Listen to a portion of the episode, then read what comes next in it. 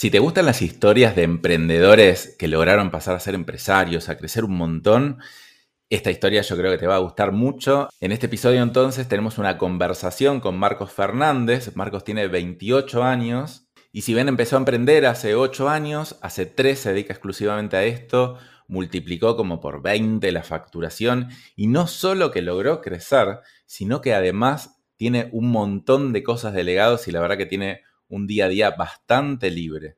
Marcos nos cuesta cómo fue todo el proceso para volverse empresario, para pasar de ser diseñador, que es lo que estudió, a pasar a dedicarse mayormente a la parte de ventas y de marketing, totalmente fuera de la zona de confort, pero que le permitió crecer muchísimo. Así que si te interesa conocer la historia de Marcos y la conversación que tuvimos, te invito a seguir escuchando este episodio. Bienvenido a De Emprendedor Empresario. Si sos emprendedor o dueño de pyme, ¿querés que tu empresa dependa menos de vos y salir del día a día de la operación de tu negocio? Este podcast es para vos. Te voy a contar desde mi experiencia personal los hábitos, técnicas y herramientas que te pueden ayudar a lograr más resultados con menos esfuerzo y así conseguir que tu empresa sea más autónoma, para que de esta manera tengas más tiempo libre y mejores tu calidad de vida.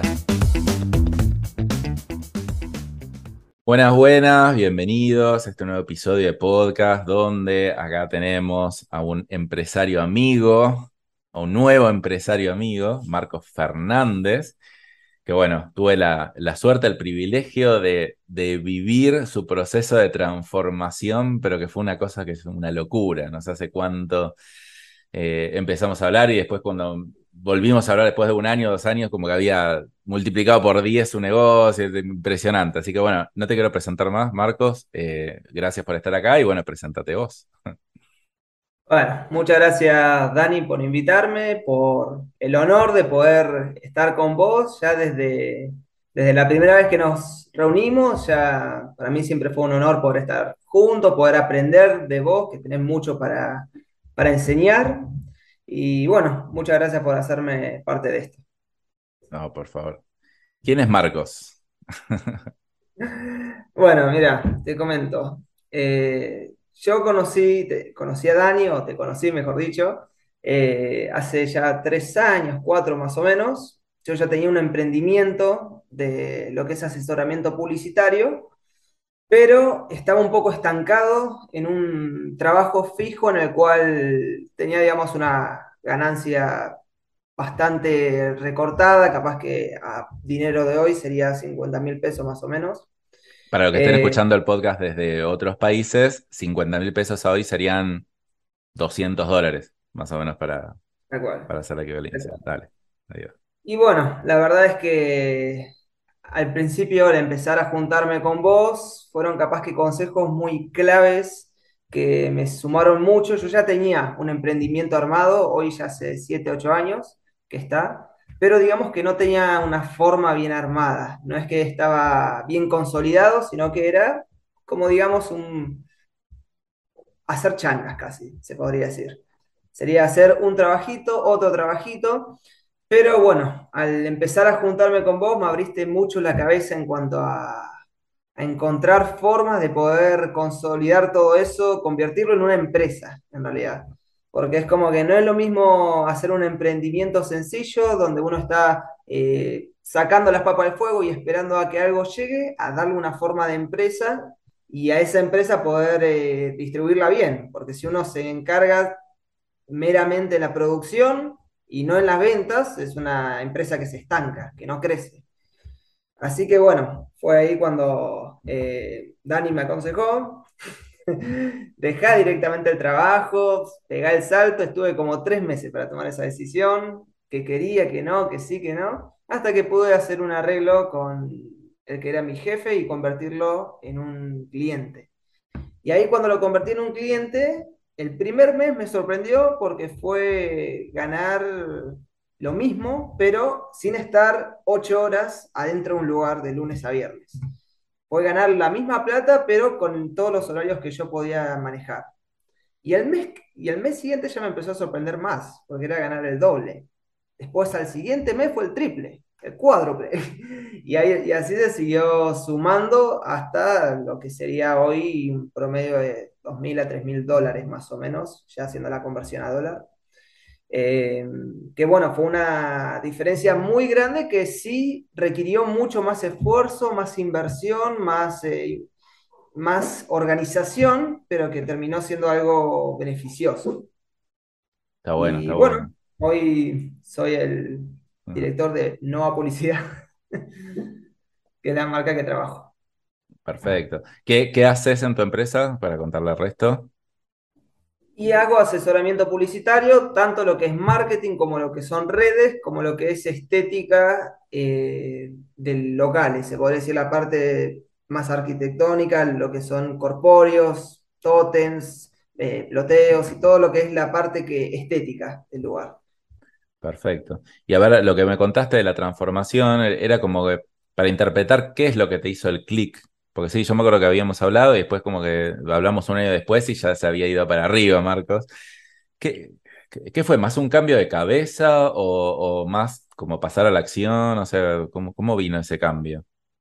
Y en realidad fue, fue de cabeza, porque uno de, uno de los recuerdos más fuertes que tengo con vos fue una vez que nos juntamos y que me dijiste, eh, yo ya de por sí sabía que era un honor poder juntarme con él, sabiendo que, que sos una persona que, bueno, tuviste tu trayecto, tenés mucho que dar, y ya cuando me habías marcado una tarea, no me acuerdo cuál era, creo que era conseguir determinado número de mails o algo así, como para poder empezar a promocionar. Yo ya empecé a poner excusas. Y ahí una de las palabras que me dijiste que me quedaron bien clavadas es, y si querés, si pones excusa, ¿para qué me buscas? Eso quiere decir que yo lo podía hacer, pero iba a requerir un esfuerzo extra. Y eso me empezó a ayudar mucho a poder cambiar la cabeza en decir, bueno, si quiero realmente llegar a esto, eh, como siempre digo, si querés trabajar menos, tenés que empezar a trabajar más. Está bueno. Así que si quiero llegar a esto, voy a tener que empezar a esforzarme el doble. eh, y ahí fue un momento en el cual la única forma de poder llegar a eso eh, fue empezar a esforzarme mucho más, eh, tomar mucho más tiempo del que debería. Y ya llegó un punto que ese tiempo consumió tanto mi vida que tuve que dejar el trabajo para abocarme 100% a eso. Está bueno, está bueno. Entonces, mucho de mentalidad. Está bueno eso de trabajar más para trabajar menos. Me, me gustó, pero después me lo voy a anotar la frase. Eh, pero es así, tal cual. Pero yo lo que veo es que la mayoría tiene temas de mentalidad, ¿no? No, no es cuestión de. Una vez que cambias tu mente, cambias todo. O sea, 90% del trabajo es cambiar la mente y 10% es pasar a la acción. No digo que no, no sea que sea fácil, pero una vez que ya sabes lo que tenés que hacer, ya está, ¿no? Tal cual.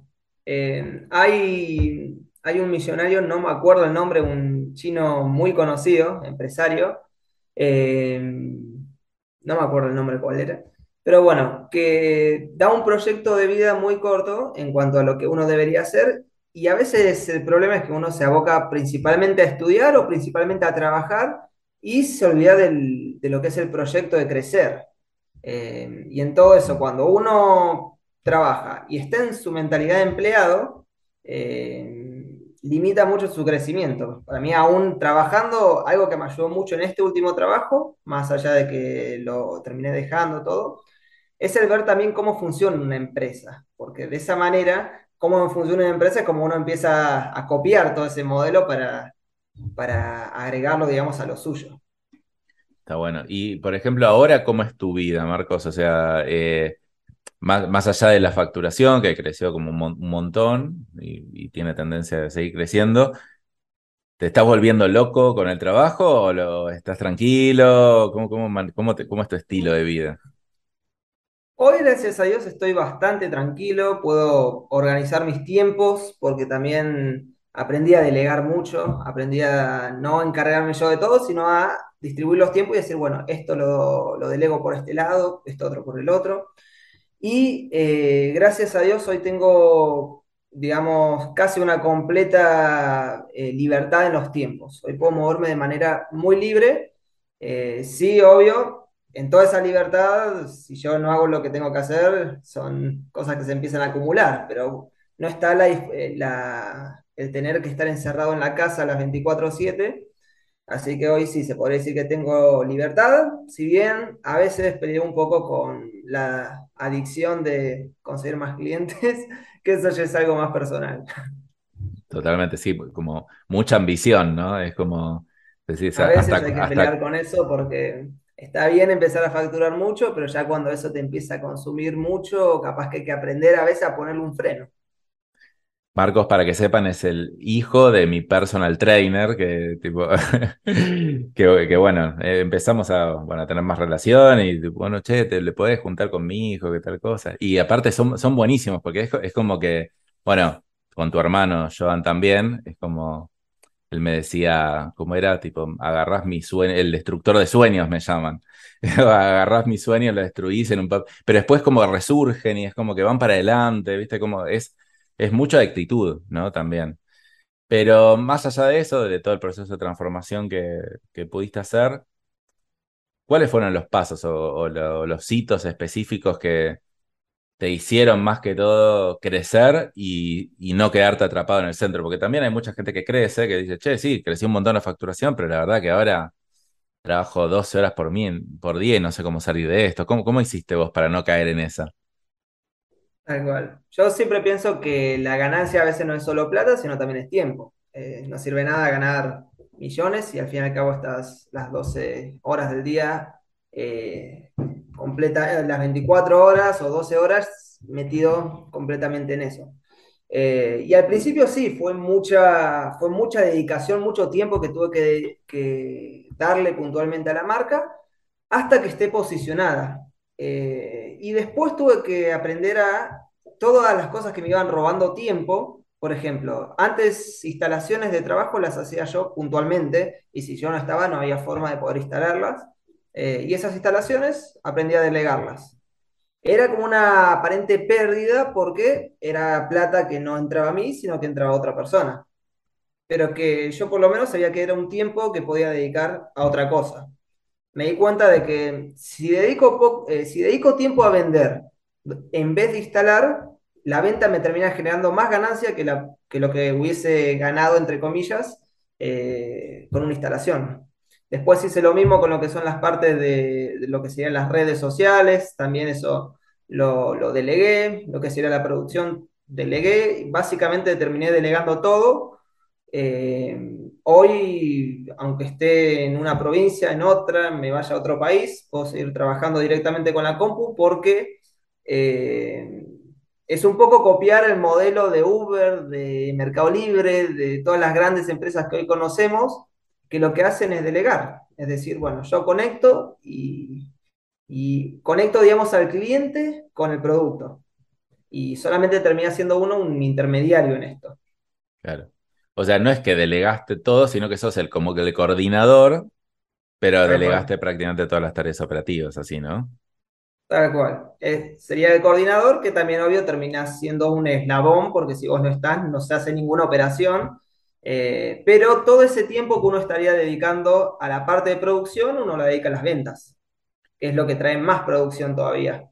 Eh, y hoy capaz que te podré decir que el, lo que más me ayudó a salir de ese, de ese, estancamiento es el aprender a conocer las ventas y a enamorarme de la venta, que es algo que costó mucho. Soy diseñador gráfico y los diseñadores capaz que a veces nos quedamos con, con bueno, vamos a hacer un diseño bien, vamos a dedicarle cinco horas a esto, pero cuando aprendes a, a lo que es la virtud de la venta y lo que puede llegar a darte como resultado es cuando empezás a darle una mayor importancia.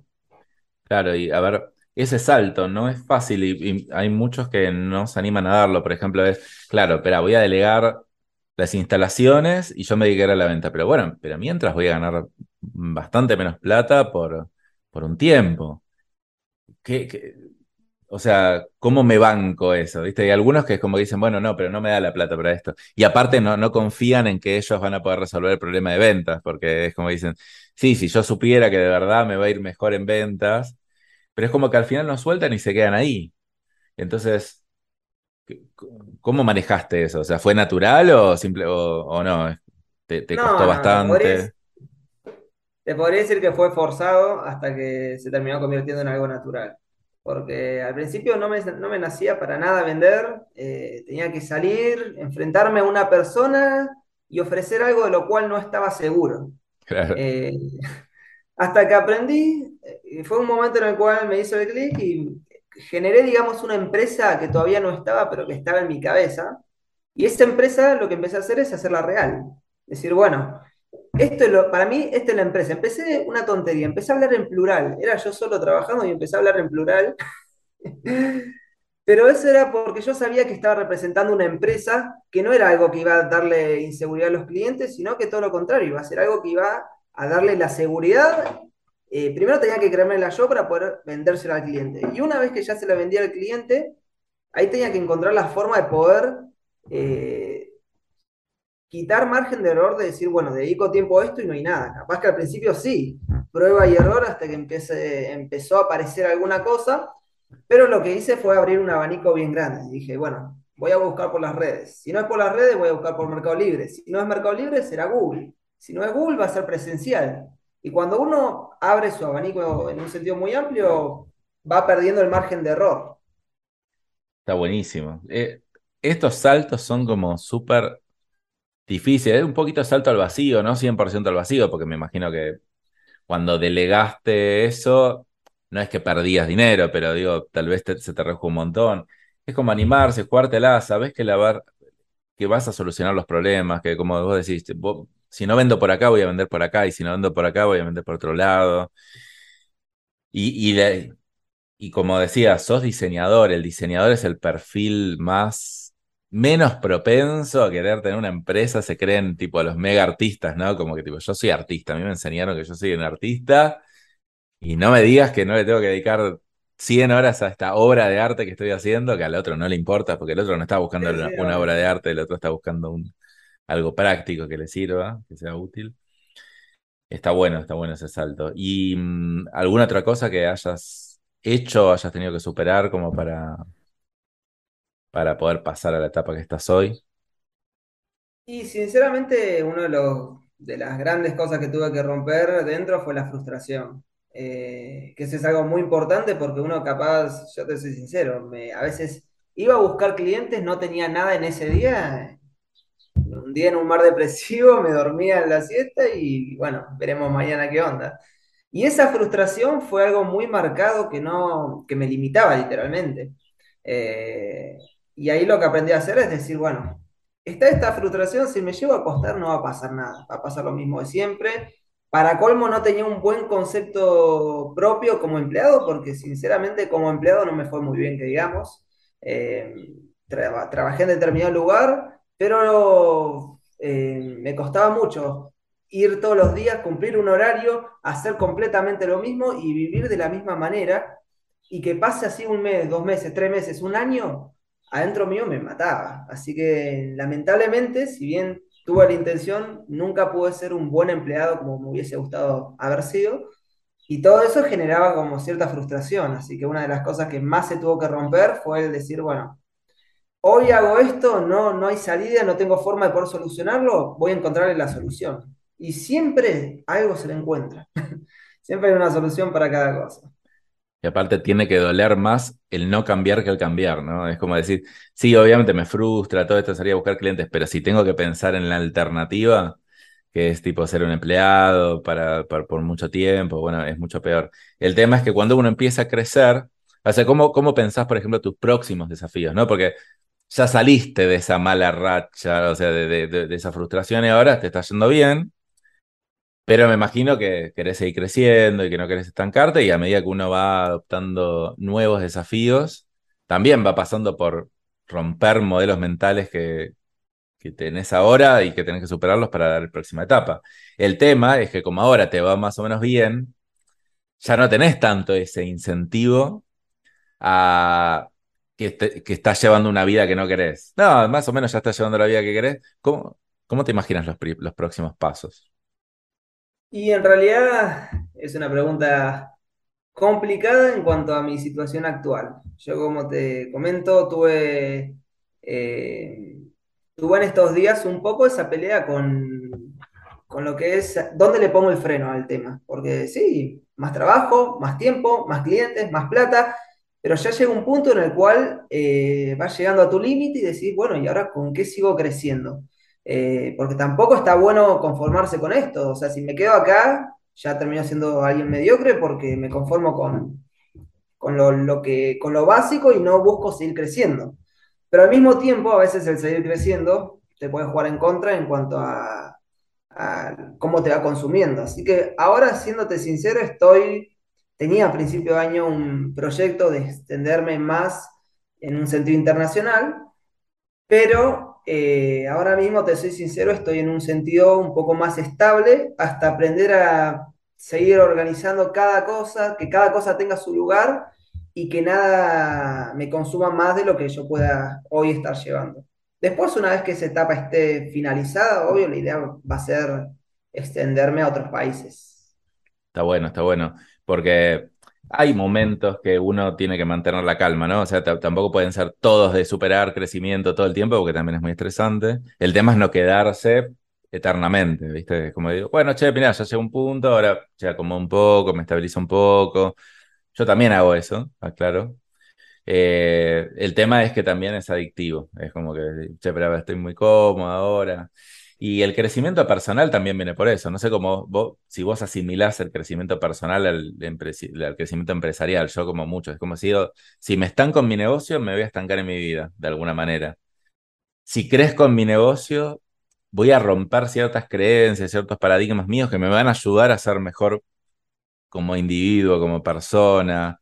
Entonces no puedo no crecer, por más que a veces digo, uy, si más o menos estoy bien así. Porque para mí el problema es cuando más o menos estás bien y no tenés tanta ambición, ¿no? Es como que da el siguiente paso. Pero bueno, ahora estás como en un momento de tranquilo, de análisis, pero conociéndote me parece que el próximo año vas a...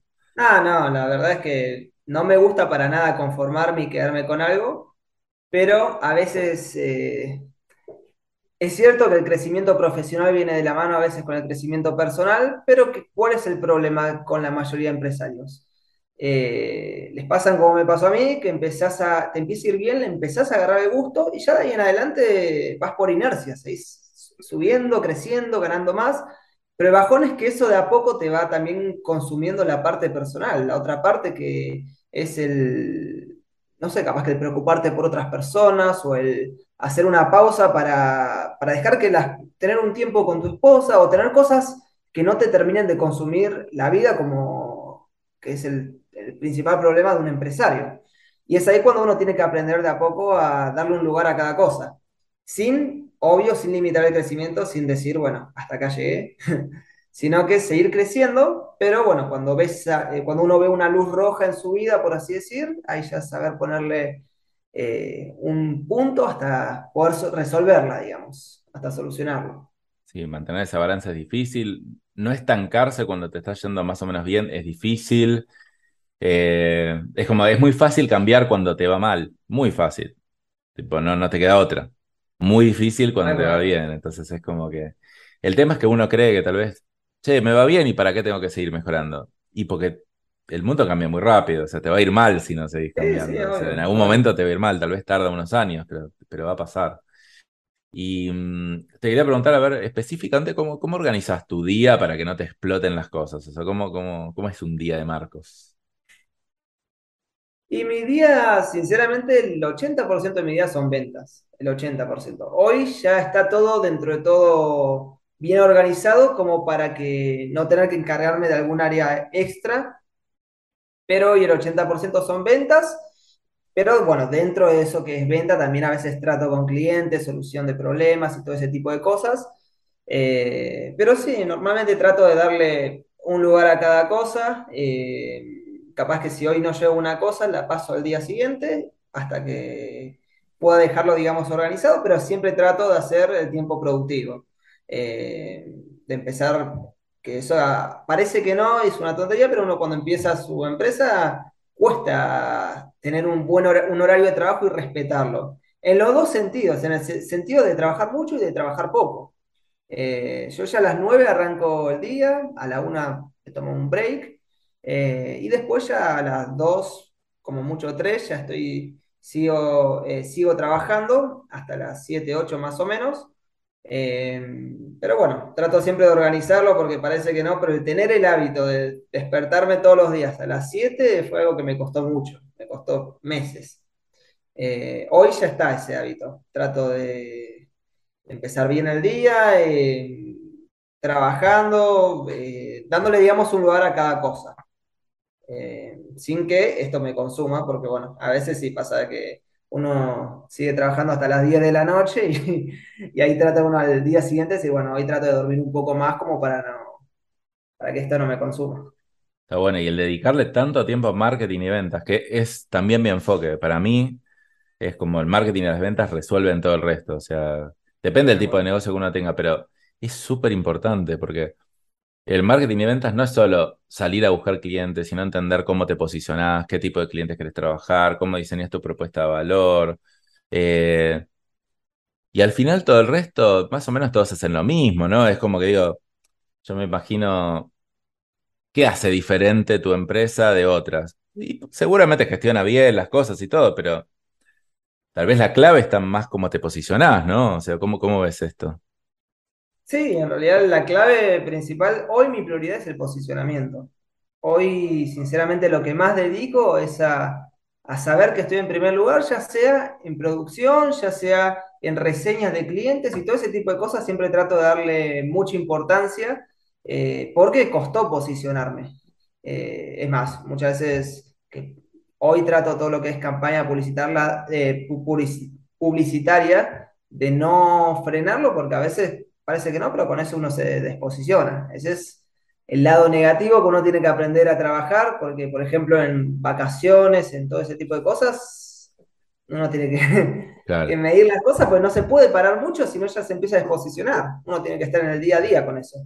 Eh, así que bueno, va por todos lados, tanto por lo que es eh, estudio de mercado propio, estudio de competencia, ver cómo uno puede mejorar, ver eh, qué, qué rubro es el que, que eso fue una de las cosas principales. eh, de, de todas estas cosas que te dije que ofrezco, por ejemplo, asesoría, eh, redes, marketing, corpóreos, todo ese tipo de cosas. ¿Qué rubro es el que más cliente está llamando? Y capaz que a ese, a ese rubro es el que más fuerza le doy.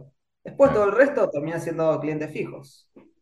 Claro, pero dedicarle tiempo a esto. Yo creo que la gran mayoría de los dueños de negocios terminan 90% de la operación. No salís más de eso. O sea, salvo que tengas una demanda infinita, no sea un producto único que casi que no existe, eh, no salís.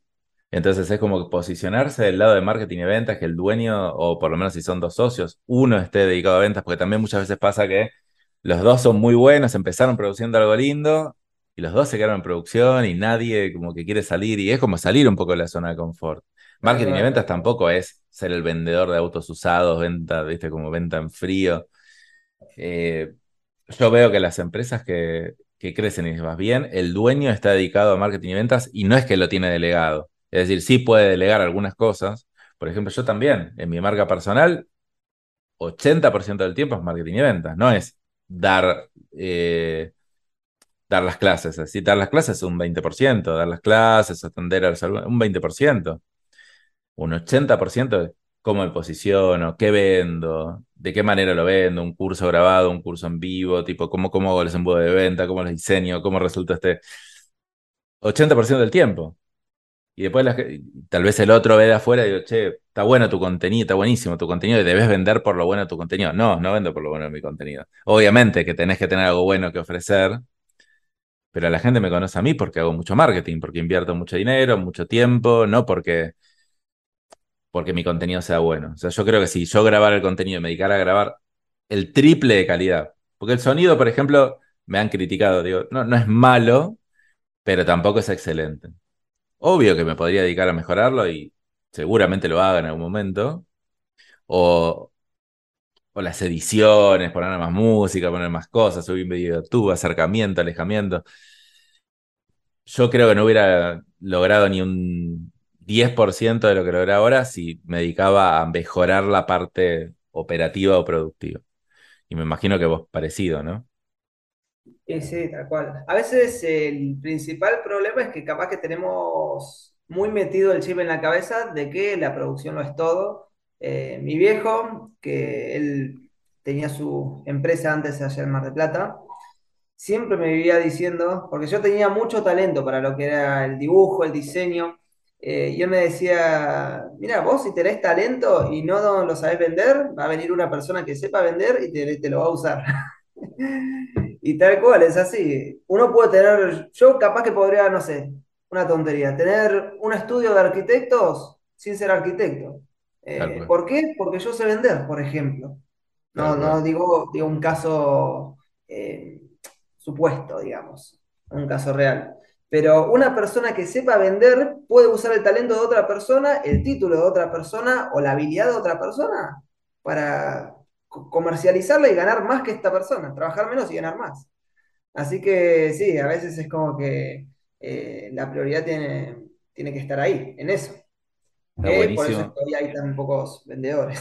Está buenísimo lo del estudio de arquitectura sin ser arquitecto. Los arquitectos te odiarían porque son, se la creen mucho, ¿viste? Como todos los profesionales, perdón, si Tal seguramente hay cual. arquitectos escuchando, creen que, que, que la posta está en la producción y no, lo lamento. Hoy se reciben más arquitectos de lo que son necesarios, se reciben más abogados de lo que son necesarios, se reciben más administradores en vez de lo que son necesarios. Entonces yo también podría tener un estudio de arquitectura porque sé vender. Y el arquitecto me odiaría porque encima que yo hago la obra, hago el plano, eh, voy a la construcción, este tipo va y vende y, y- y la rompe. Eh, Es como, que, eh, No tiene pero digo, título. anda a vender, o sea, si un arquitecto se pone a vender y se vuelve bueno, seguramente vende mejor que vos y yo, porque claramente con un conocimiento técnico y si te vuelves bueno en ventas vas a ser mejor. Y le va a pasar lo mismo al arquitecto que a nosotros. O sea, va a, va a estar vendiendo y se va a dar cuenta de que ya no le va a dar el tiempo, así que va a conseguir más arquitectos. Tal cual. La- las empre- los negocios que crecen son así. Spotify no genera contenido.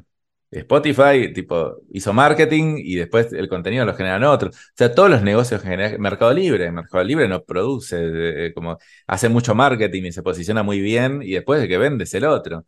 Y el que más eh, rédito saca y el que más crece y todo es el que sabe vender. Hoy, por lo menos, ¿no? O sea, si vos me decís en 1900, donde había tres abogados y yo decía ahí, mira, con que seas abogado ya estás, vendés solo, ¿viste? Porque, porque la gente está desesperada por buscar abogados porque no hay. Hoy hay exceso de profesionales, pero hay escasez de, de- gente que sepa vender. Eh, y de nuevo, no, no es un vender tipo agresivo, es tipo asesorar, es saber asesorar. Yo hace bastante tiempo, bueno, cuando empecé a- con mi agencia de marketing digital, dije, yo quiero aprender a vender, porque yo antes no sabía. Quiero aprender a vender, porque si sé vender, ya está, nunca me va a ir mal, ¿entendés? O sea, de última me irá mal en una empresa, pero después venderé otra cosa. La clave es saber vender. Y vender es, es muchas cosas, es comunicar, es escuchar, es eh, saber analizar la competencia, saber encontrar como algo que necesita el otro y expresarlo de mejor manera. O sea, no es solo saber chamullar, saber hablar bien, es mucho más que eso. Es Entonces saber tirar la caña en el lugar justo, donde hay pique. Tal cual, tal cual. En el momento justo, tipo, encontrar, a ver, che, este tal vez no va a avanzar, entonces sigo con otro. Eh, definir al- con qué cliente quiero trabajar, eh, ¿viste? Poner las pautas, contar historias. El storytelling es clave, porque la gente, tal vez uno sabe mucho de números, que bueno, yo estu- estudié economía y digo, en teoría sabes mucho de números, y yo no entendía al principio cómo la gente no me contrataba, porque le mostraba todas las proyecciones financieras, y digo, no puede ser que este tipo no me contrate, pero no me contrataban. Cuando empecé a contar historias y decir, mira, por tal cosa, y como que, mira, a mí me pasó tal cosa, ah, el otro lo entiende mucho mejor. Después, el otro va a decir que, nada, al final le compré a Dani por los números. Porque me- pero no es mentira. Este, porque, Sí, che, me compré Ferrari, no, porque es el que más eh, acelera de cero a 100 y porque es más. Mentira, te compraste Ferrari porque te vendía una linda historia. O sea, todas las, las empresas que crecen desarrollan marcas que cuentan lindas historias. No son mentiras, una historia no es una mentira, una historia es una forma masiva de contar algo al mundo de otra manera. Apple con eh, Think Different, se pensa diferente, como que cómo, cómo desarrolló todo ese concepto. Eh, así que bueno, me parece muy importante esta parte, como para pasar de ser como autoempleado a ser empresario, como desarrollar habilidades de venta y habilidades comerciales, me parece súper importante. Últimas preguntas, Marquitos. Eh, ¿Qué, ves que fallan otros eh, dueños de negocios que le podrías dar algún consejo que decís, che, mira, ve- veo que vas por este lado y podrías ir por otro? Em, y bueno, primer- primeramente lo que estuvimos hablando recién, el tema de, centrarse tanto en lo que es la parte de productiva, en todo sentido. A veces capaz que yo tengo amigos que se han graduado de la mejor universidad acá de Buenos Aires y eh, de Argentina y salieron y no tienen nada que hacer y a veces el poner, digamos, todas sus fuerzas en solamente la parte productiva, yo creo que ese es el principal problema. Eh, Hoy capaz que cuando vienen las personas y me, eh, piden consejo o algo, yo lo que normalmente trato de aconsejar es, si puedes tener un título, mejor, pero no, el título no es todo. El título es solamente una pequeña parte, es una placa no- nomás. Eh, a mí nunca nadie me pide títulos, no sé. Cada, hay rubros y rubros, obvio. Si uno es un arquitecto, tiene que ser básico un título, pero... eh, más que el título, la experiencia que uno vaya teniendo. Así que hoy si te pudiese dar un, un consejo en cuanto a lo que, a las debilidades que normalmente una persona tiene, y es principalmente el no absorber la experiencia de los lugares donde está. Capaz que si está uno, si está laburando en un lugar, lo mejor es quedarte en ese lugar para absorber experiencia y después esa experiencia usarla para lo tuyo. Sí, está bueno, está bueno. Eh, ahora sí, la última, ¿qué, contenido consumís o recomendás? Libros, podcasts, no sé, o sea, ¿dónde aprendés? Y normalmente mucho, eh, ahora justo est- este año no, no hice puntualmente eh, cursos, o sea, un montón de cursos. Lo que sí vivo comiendo son tutoriales, más, esto más un poco más para la parte técnica, eh, para la parte de ventas capaz que cursos, después el resto a veces libros, a veces... eh, capaz que experiencias de otra persona, eh, pero bueno, principalmente lo que es la parte de curso para, para lo que es el crecimiento, sí, hoy de lo que es Spotify, he escuchado muchos de tus podcasts que me han ayudado mucho, también en cuanto a uno, uno de, los, de mis favoritos es el de el cliente que, ¿cómo es que dice? El cliente que entra por, eh, por el bajo precio, se va por el bajo Ah, precio. Eh, y pero después, bueno, sí, eh, o sea, cursos ¿cómo? específicos que hayas hecho, que recomiendes, o libros específicos, nombres. Y cursos específicos, eh, capaz que de marketing digital, eh, primero que nada, más que nada, como para saber cómo funciona esa parte, también curso de, de Google Ads, eh, cursos de, de ventas también hay un montón. Eh, ¿Cómo te digo? Lo, que es del curso, tanto la parte más teórica, que eso se llama la parte de venta, de cómo funciona la venta, de eh, cómo llegar a otros clientes, como la parte más técnica, que sería cómo uno generar ventas. Perfecto, perfecto.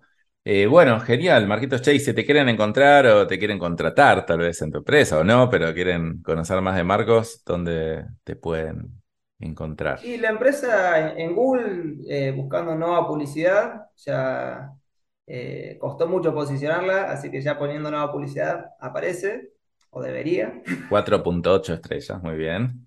Sí. Que ahora, bueno, justo hace, hace poco se abrió una sucursal en Capital, eh, que bueno, también en realidad la sucursal es un taller de trabajo, pero bueno, yo la tomo, la tomo más como un medio de venta para clientes que necesitan, a veces el cliente para más seguridad necesita encontrar un lugar donde sepan que, que estás. Y después en Instagram, ¿estás también? Sí. En Instagram también como eh, Nova DYP, es diseño y publicidad. Perfecto, perfecto, Marquitos. Eh, Instagram, todo. Bueno, genial, genial. Muchas gracias por estar acá, por compartir tu, tu experiencia, tu tiempo. Eh, a ver si, si inspiramos a, a otros, a otros dueños que están como full ahí todo metido, diciendo, che, no me animo a tomar decisiones, a ver si, si con la historia de Marcos se pueden inspirar un poco y pasar a la acción, porque literalmente se puede, se puede en Argentina, se puede en cualquier lado, puede cualquier persona, no somos ningunos genios, o sea, son- es simplemente como la persona que quiere ir a más y se, se anima y se la juega y, y aprende a soltar cuando hay que soltar. Para mí ese, ese es el mensaje.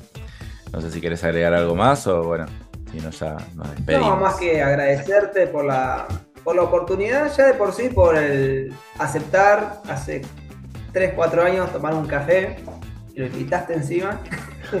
sin compromiso, sin buscar ningún rédito. Eh, ya por sí, gracias por eso y gracias también por, por el honor de poder dar una, una entrevista que hace cuatro años ni me imaginé para nada que iba a estar eh, ni yo creciendo ni ayudando a nadie a crecer.